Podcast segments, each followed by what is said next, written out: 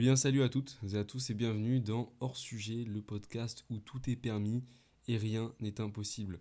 Aujourd'hui les gars, on va aborder un sujet, on va parler d'une expérience perso que j'ai eue récemment le 2 avril 2023 qui est de faire le marathon de Paris 2023, le Schneider Electric Marathon de Paris.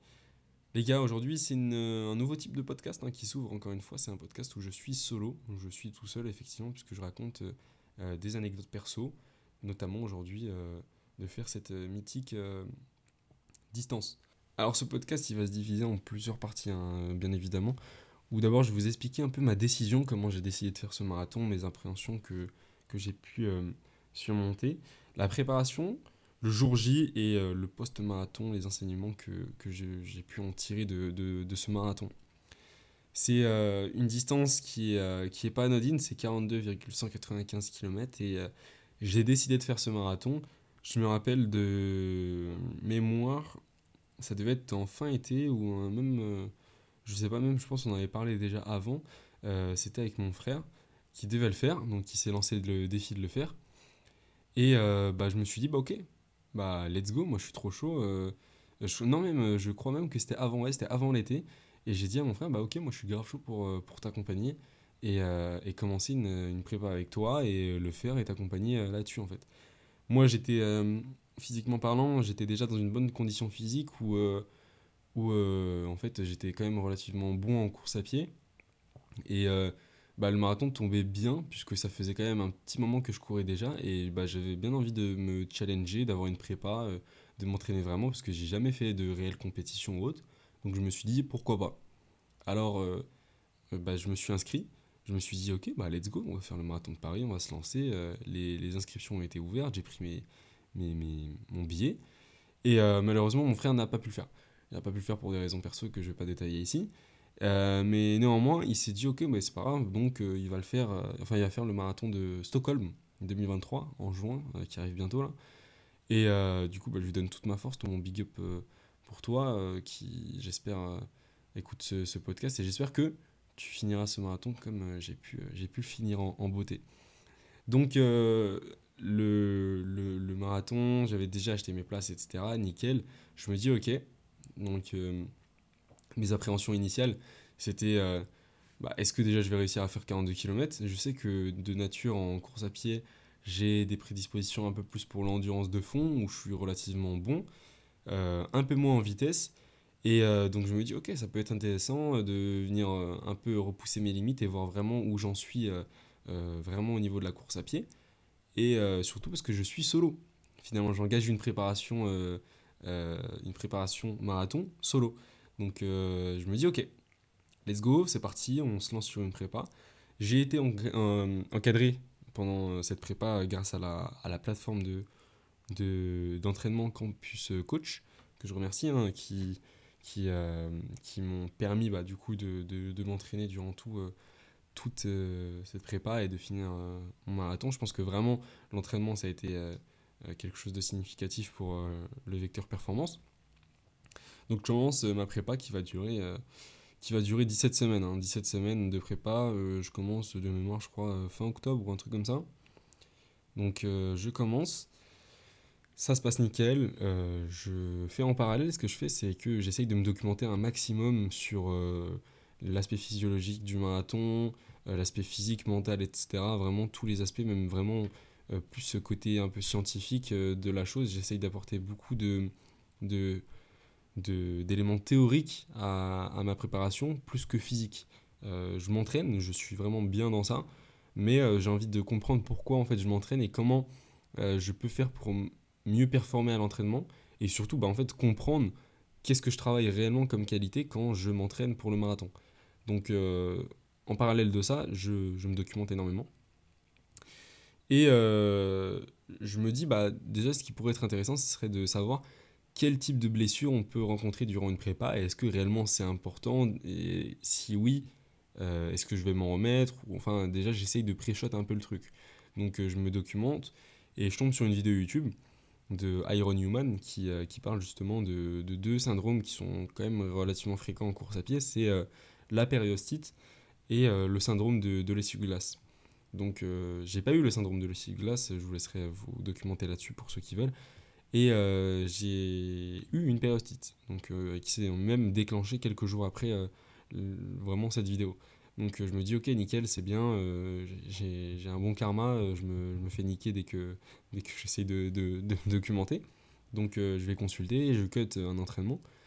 finalement, je me réoriente vers un podologue qui me fait des semelles orthopédiques et qui me confirme justement le fait que j'avais une périostite. Donc je me dis, ok, c'est pas, pas une fin en soi, c'est pas non plus une, une douleur euh, immense, c'est quelque chose qui est dérangeant. Mais une fois que tu es chaud et que tu es dans la séance euh, et que tu es bien échauffé par rapport à la périostite, c'est des douleurs qui disparaissent, mais ça revient après. Donc je me dis, ok, c'est pas grave. Les semelles orthopédiques, elles ont justement bien euh, pu gérer cet aspect-là et ça m'a permis de, de, calmer la douleur.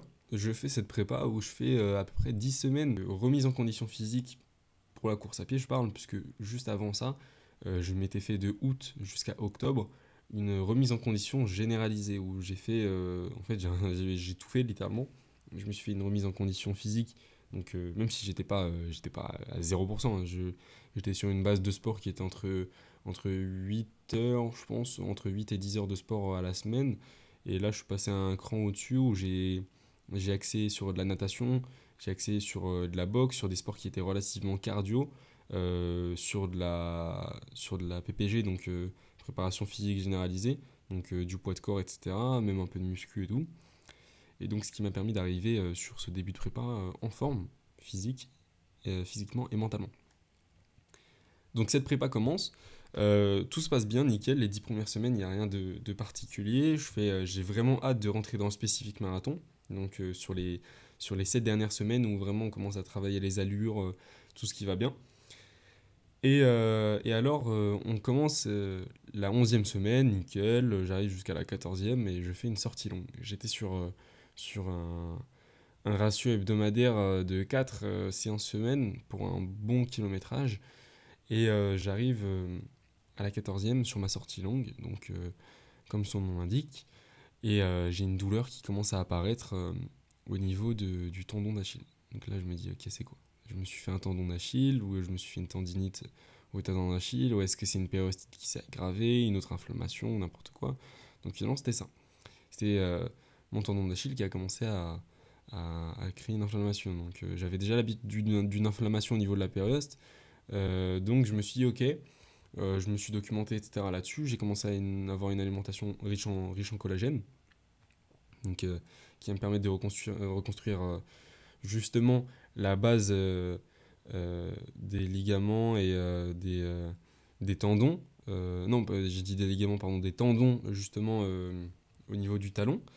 Et ce qui m'a calmé la douleur. En plus de ça, à côté, je fais des exercices un peu de renforcement qui m'ont permis justement de, de calmer cette douleur-là. Et, et, ça se passe bien. Donc ça se passe bien, je termine cette prépa avec toujours la douleur qui est revenue, même qui s'est un petit peu aggravée. Donc je me suis dit, ok, bon, on va la jouer fine, on va pas se maintenant, donc euh, je fais tout ce qui, est possible pour, pour essayer de calmer cette douleur. On arrive sur la fin de, ce, de cette prépa, où euh, on arrive dans la fameuse phase d'affûtage, qui consiste à baisser le volume hebdomadaire euh, en kilométrage, tout en gardant une intensité élevée. Qui permet en fait de garder le, le système cardio-vasculo-respiratoire actif, mais en baissant le volume pour pas créer une fatigue qui reste euh, conséquente pour en fait créer un pic de forme euh, le jour J, donc le jour de, la course. Donc euh, ça se passe nickel, mon affûtage, j'arrive à l'adapter par rapport à ma douleur. Et on arrive donc le, la, veille, la, veille du marathon, je me prépare psychologiquement à, donc, au marathon. J'ai fait une prépa presque parfaite où j'ai loupé un entraînement. Et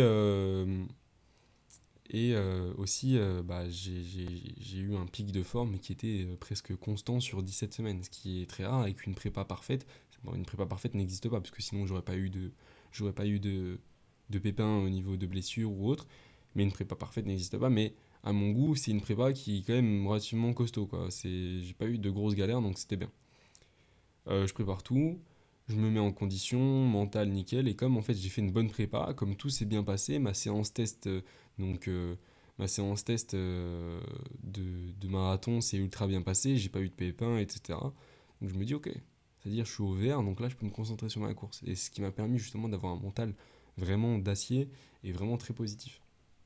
Et que justement si je restais dans cette vibe vraiment positive, et eh ben, je me disais que ça ne pouvait que bien aller. Donc on arrive le jour de la course, tout se passe bien, je m'échauffe nickel, tout ça, tout ça, euh, mise en condition, et voilà. Euh, ce qu'il faut savoir, c'est que pendant un marathon, donc tous les 5 km, on a des ravitaillements, euh, ce qu'on appelle des ravitaux. Et personnellement, moi, mes ravitaux, je les ai en perso. Donc en gros, des ravitaux, ça peut être de l'eau, des boissons électrolytes pour les sels minéraux, etc. Ou sinon, des bananes, donc pour les glucides, etc. Donc en fait, des glucides principalement, parce que c'est ce qui fait tes, tes réserves d'énergie dans ton corps.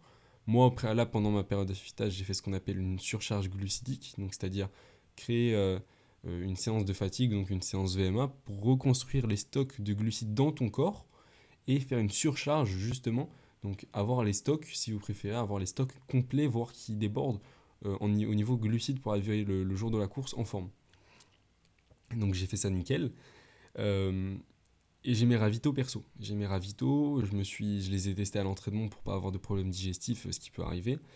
Euh, j'ai mes boissons, etc. Donc en fait, je, suis un peu en, autosuffisance pendant ce marathon où j'ai pas besoin de dépendre des ravitaux, donc ce qui est encore mieux puisque euh, il y a du monde, etc.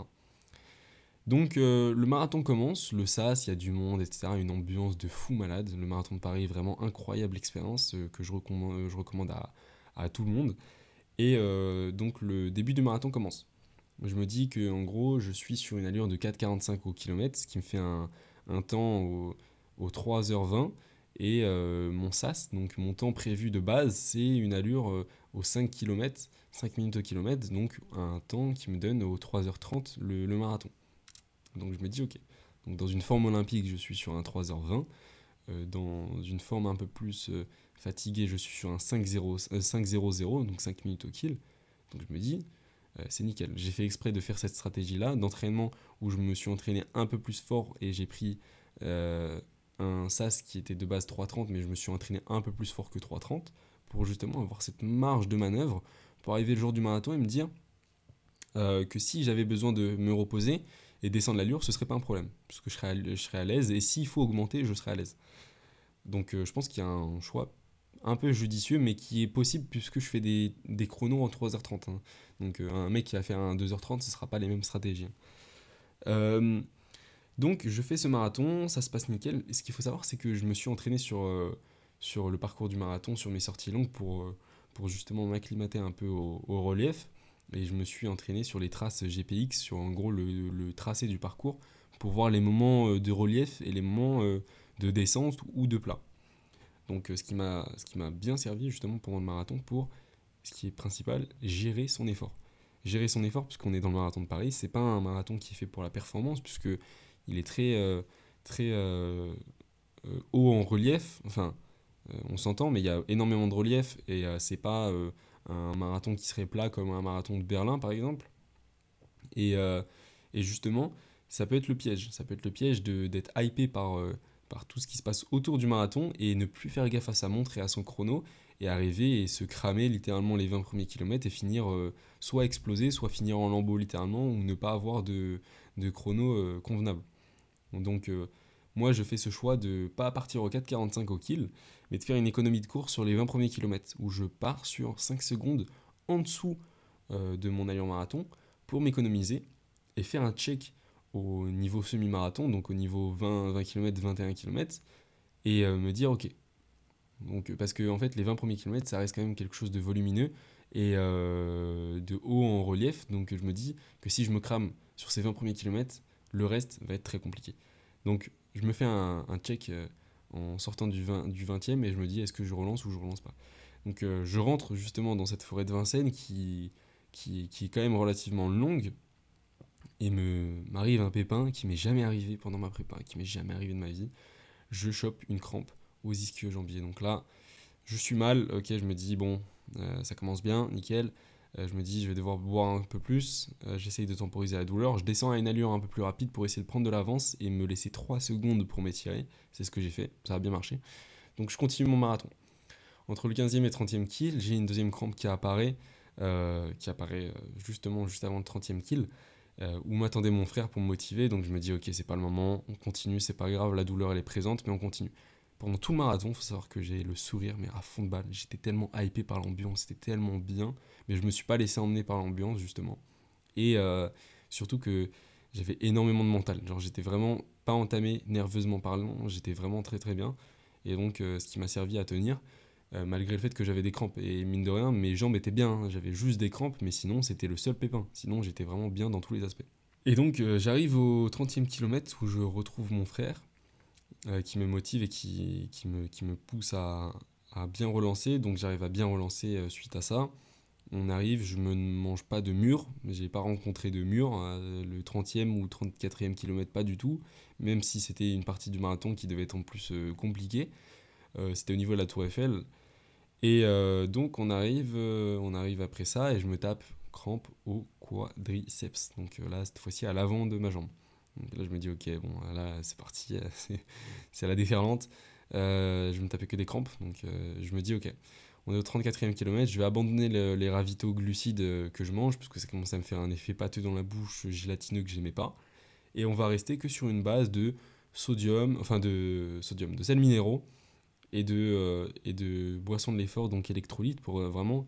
Et de d'eau, d'eau, d'eau, euh, ça j'ai oublié, pour boire de l'eau, accrocher ces particules d'eau à mes muscles grâce aux sels minéraux, et avoir de la boisson de l'effort pour garder une petite charge, toute petite charge de glucides, mais quand même avoir des glucides. Et donc voilà, ça, ça fonctionne. Ça fonctionne, ça m'allège un petit peu plus les jambes. néanmoins, j'ai toujours les crampes mais elles sont un peu moins intenses. Donc ça me permet de relancer un peu euh, sur les 5 euh, km. Et on arrive euh, sur la fin du marathon, où là, tu arrives dans le bois de Boulogne, tu vois tout le monde qui est en train de marcher, les mecs qui ont abandonné, etc. Donc moi, ça me donne encore plus la motivation de tout niquer. je relance, je relance, et là, je trouve mon frère au 39e kilomètre. Et on fait la course ensemble à la fin.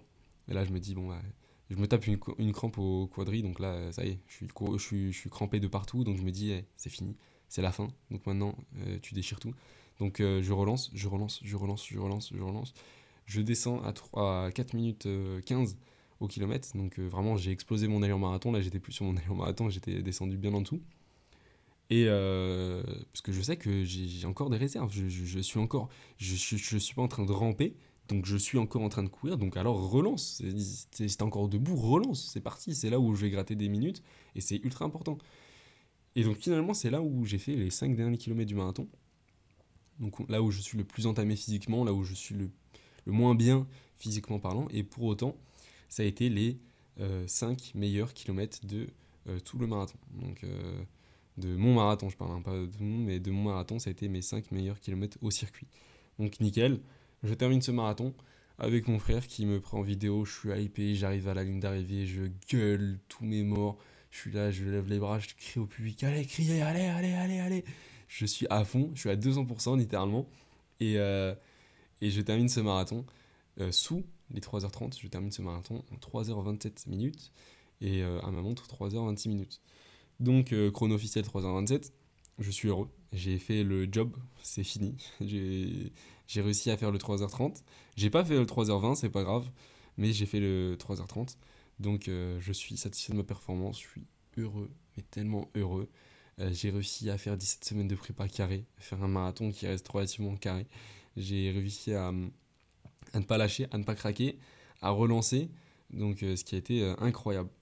Le post-marathon, puisque la, la, course est terminée, donc le soir même, 3 heures après, je devais prendre un train, donc je, rentre chez moi, je suis en lambeau, hein, littéralement, je, je, suis tendu de partout.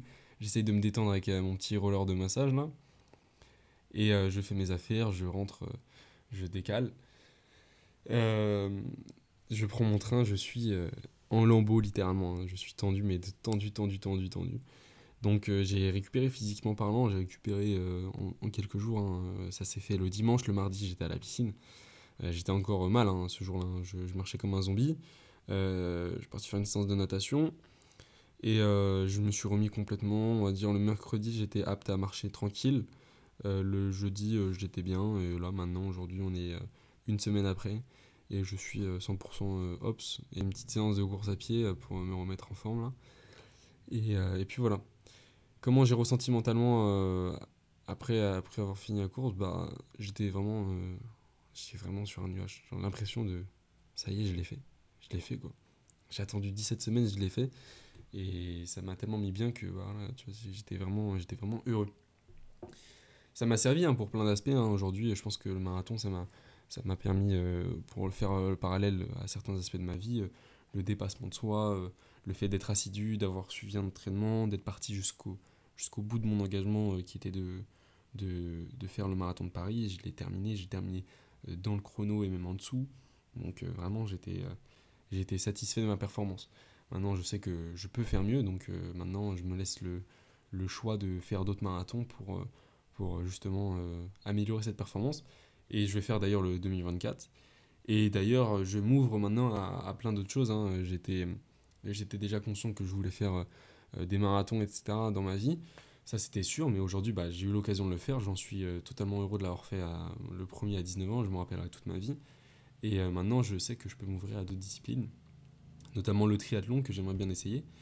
Et euh, à long terme, bah, commencer comme le marathon, commencer le triathlon, donc c'est-à-dire avoir commencé le marathon et avoir commencé le triathlon, et partir à 100% euh, de ces, de ces sports-là. Donc pour le marathon, faire le marathon des sables d'ici quelques années, donc 300 euh, km dans le désert en 7 jours, et faire dans le triathlon un Ironman plus tard. Donc c'est des projets que j'aimerais bien faire dans ma vie et justement, bah, actuellement, euh, je, vais me dédier à ça, à l'entraînement, euh, et à axer ça pour, euh, pour la performance. Donc, donc voilà ce que le, le marathon m'a permis de faire, même si ça a été déjà dans les, dans les projets de base. Donc voilà, bon, bah, merci de m'avoir écouté pour cet épisode de mon podcast qui porte sur le marathon de Paris 2023. N'oubliez pas de, de, vous abonner, de laisser un petit commentaire si vous avez aimé cet épisode. Cet épisode qui sera bien évidemment disponible que en streaming audio sur les plateformes de streaming. Et je ferai une vidéo YouTube à part euh, où je mettrai euh, des vidéos, des photos, etc. Tout ce qui va bien. Euh, où je ferai vraiment une vidéo beaucoup plus détaillée de, de, de, cette prépa, de la programmation, etc. Donc je vous dis à bientôt pour un prochain épisode avec de nouveaux invités sur un nouveau sujet. Et puis voilà, bisous